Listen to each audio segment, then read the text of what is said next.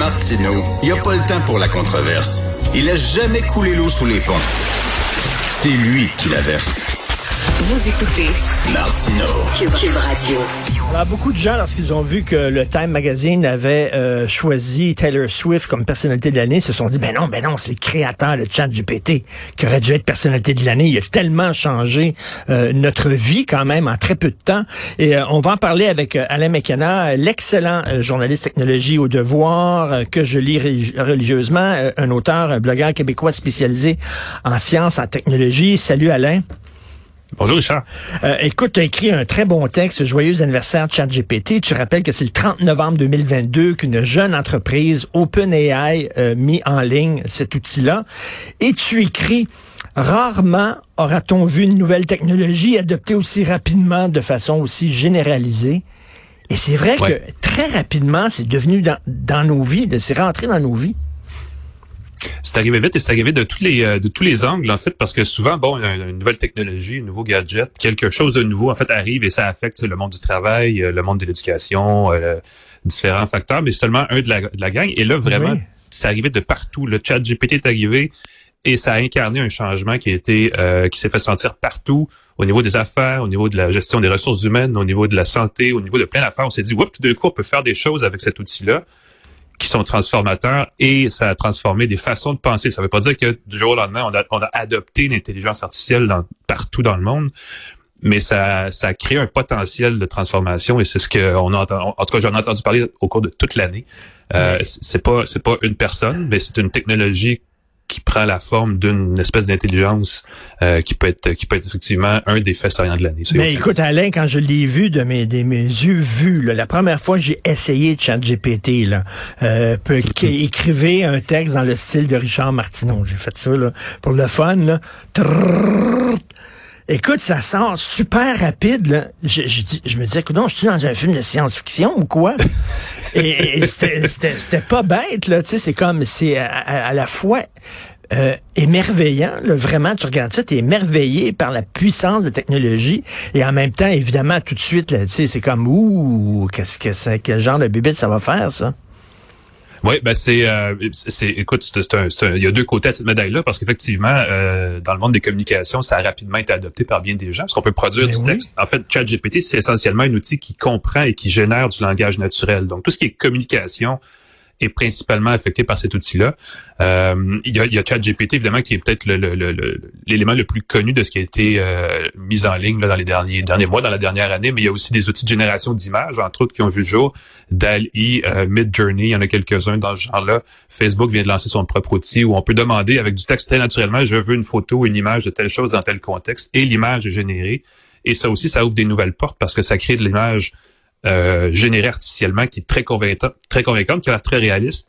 Et ça, ça, ça, ouvre un autre genre de, de, de boîte de Pandore, mais c'est aussi quelque chose qui s'est passé cette année et qui a un impact encore euh, insoupçonné sur tout ce qu'on fait au quotidien. Alors toi, est-ce que tu vois le verre à demi plein ou à demi vide? Est-ce que tu trouves euh, tu es plus émerveillé ou tu es plus inquiet? Tu te situes où là-dedans? ben, c'est les deux parce que il y a bien des belles choses qui peuvent être faites et je pense que ça va tester vraiment la, la malheureusement, on peut dire la même chose d'Internet, hein, parce qu'à chaque fois qu'il y a une nouvelle technologie qui apparaît, il y a le côté sombre qu'on essaie ensuite d'annuler. Hein. Internet, c'est magique pour plein de raisons. On a créé le courriel, tout ça, puis là, ce qu'on voit, c'est qu'il y a de la fraude par courriel.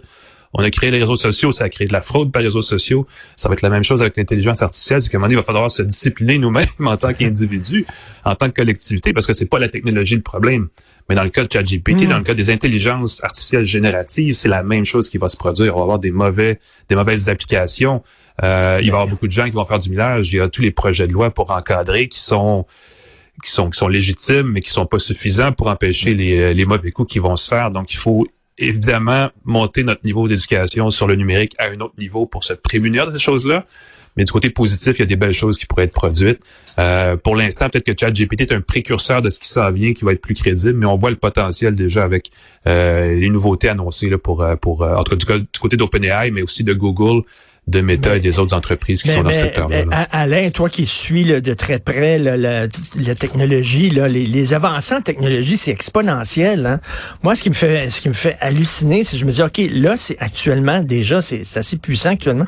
T'imagines dans cinq ans, dans dix ans, ça va être quoi, ça, l'intelligence artificielle dans dix ans? Délirant. Ouais, c'est. je serais euh, même pas. Peut-être, que je, serais en train de parler à une intelligence artificielle, puis tu serais même pas là, peut-être. non, mais. Ouais, je suis ailleurs en train de faire autre chose en ce moment. C'est mon avatar qui parle, effectivement. Non, c'est pas vrai, mais c'est, ben, en fait, ça va, et je pense qu'à l'inverse, ça va créer cette, ce, besoin d'authenticité dans certaines affaires où il va falloir certifier qu'aucune intervention numérique a eu lieu pour dire, ben, ceci a été généré par un humain, disons-le comme ça.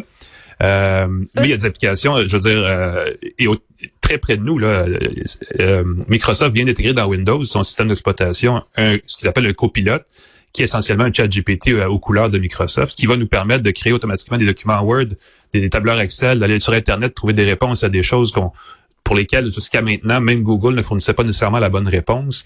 Euh, et ça, c'est maintenant. Quand on parle aux experts, on dit bon, ça, là, on atteint un nouveau plateau nécessairement au niveau des outils numériques. Certains pensent que ça peut stagner là pour quelques quelques années, le temps qu'on trouve des applications très spécifiques à ce- cette intelligence artificielle qui est assez générique, dans le fond, là, qui a des réponses à un petit peu tout. Euh, par exemple, un assistant pour les techniciens dans des garages ou euh, un, un, un aide cuisinier, des choses comme ça qui vont être très spécifiques. Mais d'autres pensent aussi que la prochaine évolution, parce que pour l'instant, ces outils-là, c'est des outils statistiques. Euh, ChatGPT ne fait pas de mathématiques en principe. C'est ça, c'est on oublie souvent cette partie-là de l'affaire, mais si on lui demande une formule mathématique, des fois, va donner la mauvaise réponse parce que Ah, oui. c'est pas un outil de calcul, c'est un outil de statistique. Donc, c'est c'est une réponse probabiliste qu'elle va vous nous donner en disant, ben, ça doit donner ce chiffre-là, mais des fois, elle se trompe. Alors, la prochaine étape, ça va être de combiner cette intelligence artificielle-là, statistique, ChatGPT, à un outil qui est bon en maths. Et là, on aura peut-être un outil qui va être encore plus puissant. C'est là où on pourrait atteindre la prochaine évolution. Et là, ça va vraiment être une intelligence artificielle euh, d'autres niveaux encore, qui pourra avoir des applications Mais- euh, très, très concrètes, très rapidement. Mais tu dit quelque chose d'intéressant euh, tantôt, en- entre autres, le- les, des certifications. Tu sais, comme euh, aujourd'hui, euh, tu t'en vas dans une épicerie, puis là, ils vont dire, ben, si tu veux acheter des pommes biologiques, euh, c'est là, c'est ça, on te certifie que ces pommes-là, c'est biologique, puis il n'y a pas eu de, de produits chimiques dessus.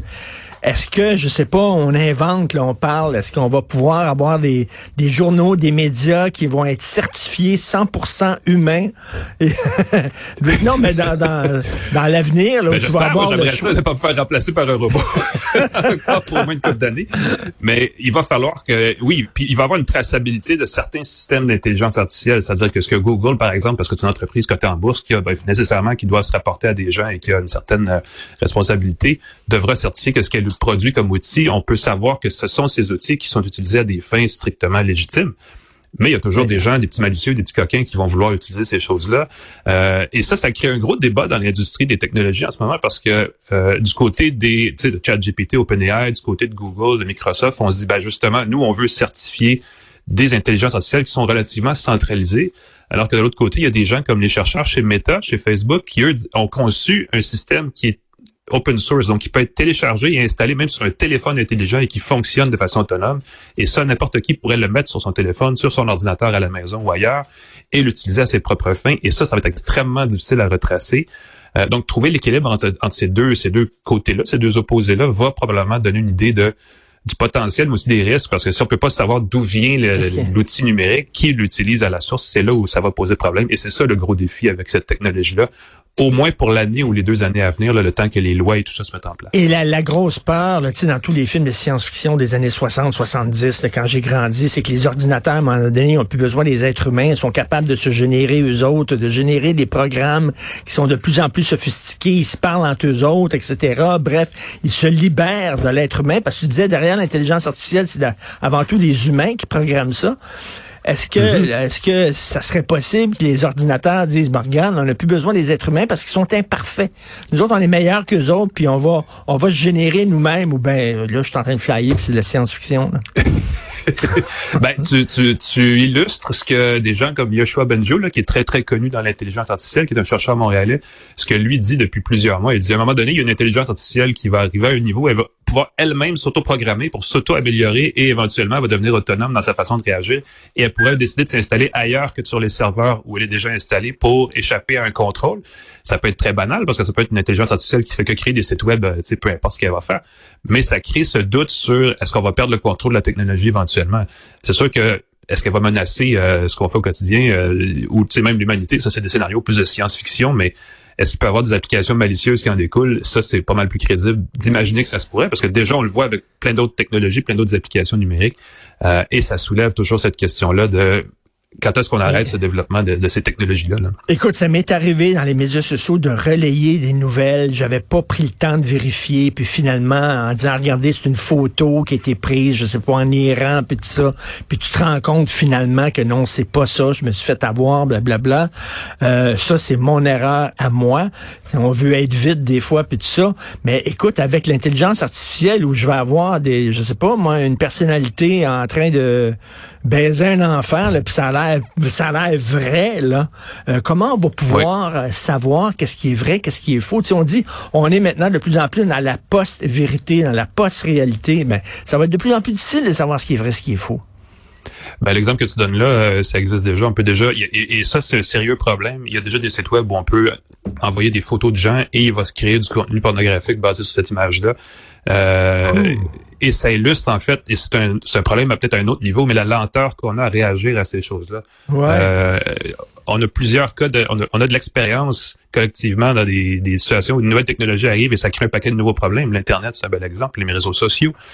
Et on a toujours tardé à réagir et de plus en plus, il faut apprendre à réagir vite et on, et on, tarde encore à le faire. Il y a un projet de loi au Canada depuis deux ans qui vivote, mais qui est encore en relecture et encore en relecture et on ne l'aura pas avant deux ans alors qu'il aurait fallu l'adopter l'année passée. Euh, c'est là-dessus qu'il va falloir travailler si on veut éviter ce genre de dérapage-là, parce que c'est sûr que ça s'en vient. Et ça, c'est un cas assez extrême, là, les, euh, les, fausses images et tout ça, mais on peut déjà ben utiliser des, des, outils pour transformer sa voix reprendre la voix de quelqu'un d'autre et faire des appels frauduleux pour virer de l'argent. Il y a des compagnies, a des, compagnies, des pirates qui font ça pour euh, la fraude bancaire, entre autres. Écoute, j'ai vu l'application, l'application Nudify où tu photographies quelqu'un et euh, là ils vont comme euh, tout analyser ses mensurations tout ça puis ils vont te montrer une photo d'elle tout nue de cette personne là tout nue. Voilà. Et euh, écoute, euh, qui est disponible sur Internet. La bonne nouvelle pour toi et pour nous, c'est qu'on va avoir de plus en plus besoin de chroniqueurs comme toi qui suit qui suit les nouvelles technologies parce que pour savoir ce qui se passe, parce que ça va changer de façon tellement rapide. Écoute, je te souhaite un joyeux temps des fêtes, puis on va se reparler, j'espère, en 2024. Amuse-toi bien, repose-toi bien. Merci à les mécanants du devoir. Hey, à toi aussi. Salut tout le monde. Salut, salut.